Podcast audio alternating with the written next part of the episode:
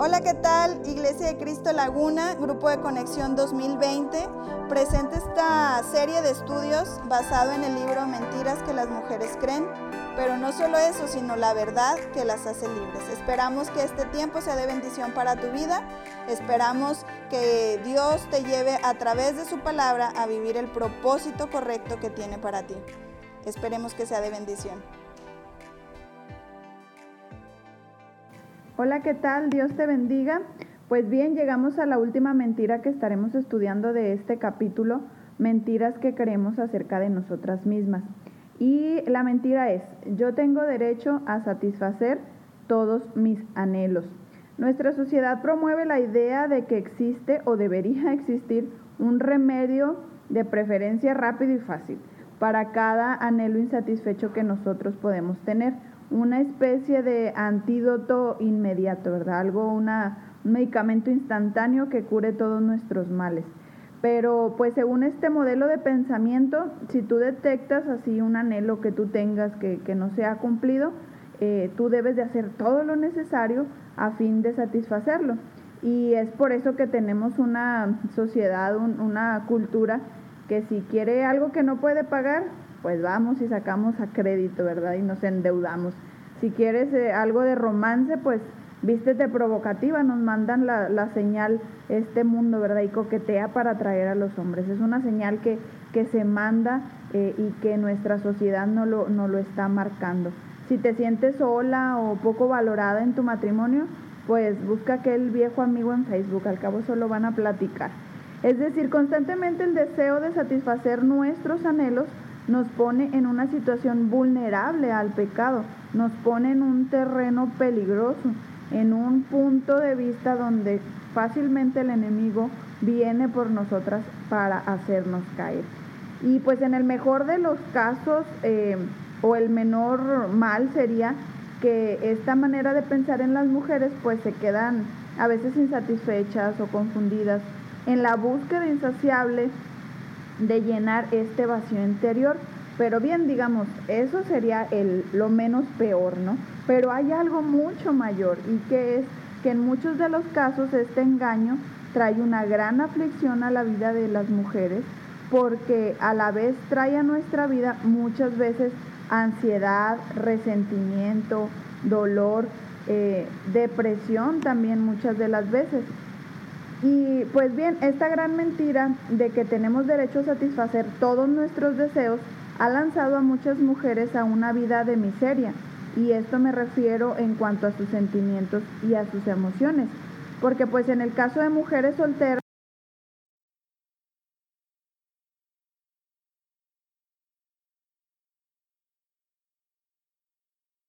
No, no te puedes quedar atrás. Tienes derecho a explorar tu sexualidad.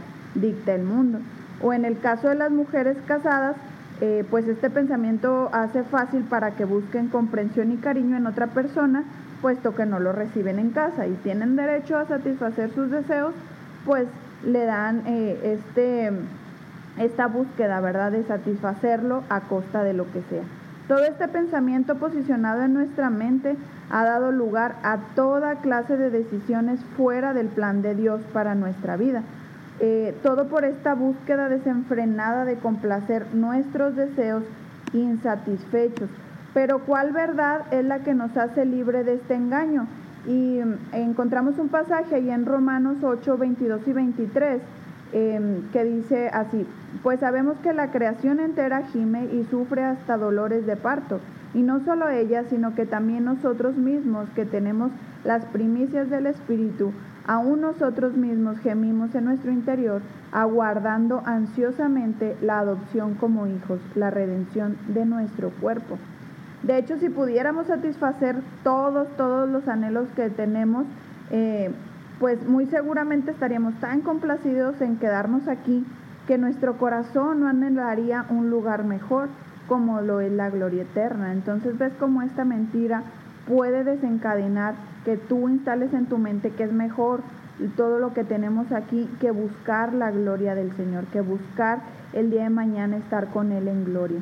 También es importante aclarar que no es que nuestros anhelos necesariamente sean pecaminosos, sino lo malo lo encontramos en ponerlos como ideales de vida.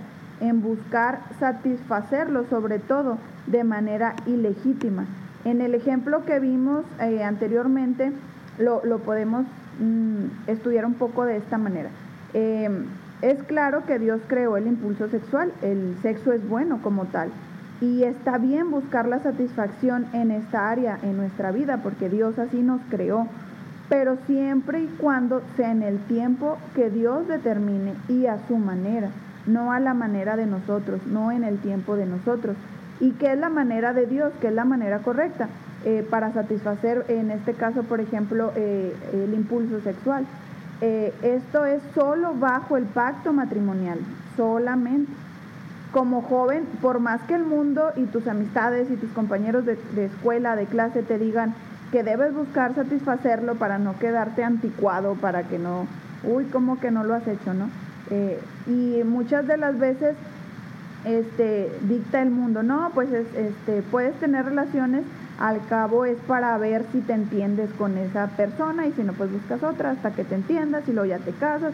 Y vienen mentiras que ponen en nuestra mente para querer satisfacer esos deseos. No caigas en esa mentira si tú nos escuchas y eres joven, este, soltera, que, estás em, todavía sin, sin, tener pareja, no, no caigas en esa mentira que el mundo te está ofreciendo. Sí hay consecuencia para ello, no creas esa mentira. Si ya eres una mujer casada y tienes insatisfacción, el mundo te dicta, bueno, pues eh, ahí puedes tener un compañero para encuentros ocasionales. Este, cubres esa necesidad que tú tienes, que es natural, y pues el resto del tiempo pues tú sigues con tu matrimonio. No, no es así, no caigas en esa mentira. Dios sí dio una instrucción para esta área que tenemos como el impulso sexual, pero todo eso es dentro de sus tiempos y dentro de su manera. Podemos nosotros ser sinceras con Dios respecto a nuestras necesidades de cualquier índole, cualquier necesidad que tú tengas, puedes, claro que sí, eh, externársela a Dios, podemos ser sinceras con Él. Hay un pasaje que en lo particular me gusta mucho que está en Hebreos 4:16 que dice, por tanto, acerquémonos con confianza al trono de la gracia para que recibamos misericordia y hallemos gracia para la ayuda oportuna. Este versículo me da así como mucha paz de decir, Dios me está diciendo, acércate, pasa confiadamente. Puedes decirme qué necesitas, qué, qué anhela tu corazón. Pero debemos esperar en Él, debemos esperar en Dios a que nuestro Dios provea las condiciones legítimas, las condiciones justas para satisfacer nuestros deseos. Espera en el Señor a que tus deseos sean satisfechos a su manera, a sus tiempos. Que esta mentira sembrada en tu cabeza no te haga tomar en poco el pecado, decir, bueno, pues si yo necesito esto, yo lo tomo porque lo necesito. No, busca que sea basado en el Señor, que Él cumpla tus deseos, que tú los pongas a sus pies y como número dos, debemos entender que nada ni nadie puede satisfacer los anhelos más profundos de nuestro corazón, más que nuestro Dios estando en, en nuestra vida. Y si tú entiendes esta verdad, realmente va a ser liberadora, porque vas a entender que solo Dios puede cubrir esos anhelos, esos pensamientos que tú tienes, aquellas cosas que tú deseas, solo pueden cumplirse en el Señor. Si lo entendiéramos realmente, nos evitaríamos muchas decepciones que nos llevamos en esta vida al poner nuestra esperanza de plenitud, nuestra búsqueda de plenitud en personas o circunstancias que pueden terminar fallándonos una y otra vez. Muchas de las veces ponemos nuestra esperanza en, que vamos a ser felices hasta que nos casemos, las que estaban, las que estaban solteras, y llegan al matrimonio y se sienten igual en soledad Tal vez puede ser hasta que tenga hijos voy a estar contenta y los tienes y no sientes aquella llenura porque estamos buscando satisfacer nuestros anhelos en cosas que no, no agradan al Señor. Solo en Dios podemos satisfacer todos nuestros anhelos.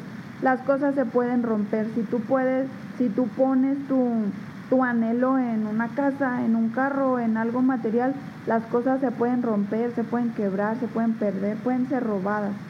Las personas pueden irse, pueden cambiar, pueden fallar, pueden morir.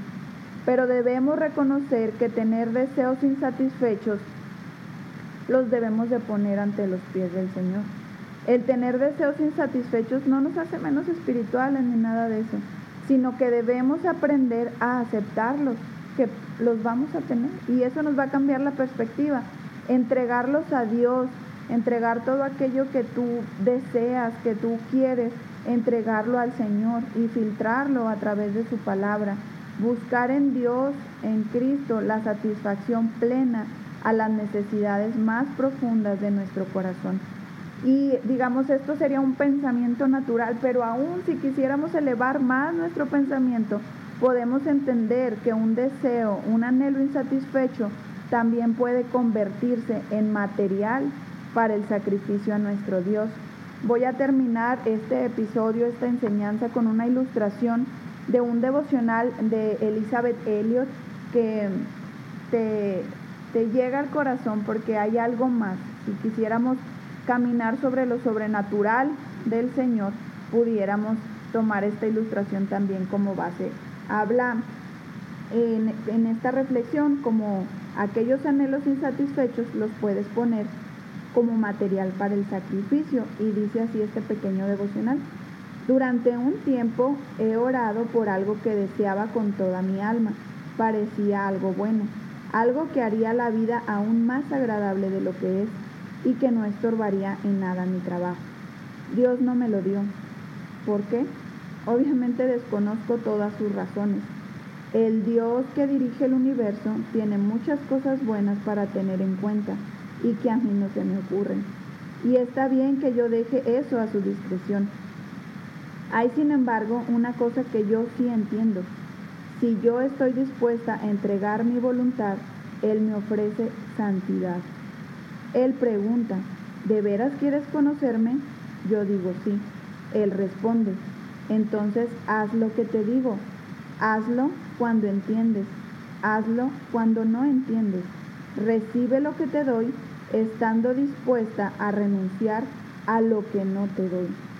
La sola renuncia a aquello que tanto deseas es una verdadera demostración de la sinceridad de tu oración que has hecho toda tu vida hágase tu voluntad. Así que en lugar de golpear la puerta del cielo para pedir algo que ahora sé claramente que Dios no quiere darme, convierto mi deseo en una ofrenda. El objeto anhelado es material para el sacrificio. Aquí está, Señor, es tuyo. Creo que Él aceptará la ofrenda, Él lo redimirá.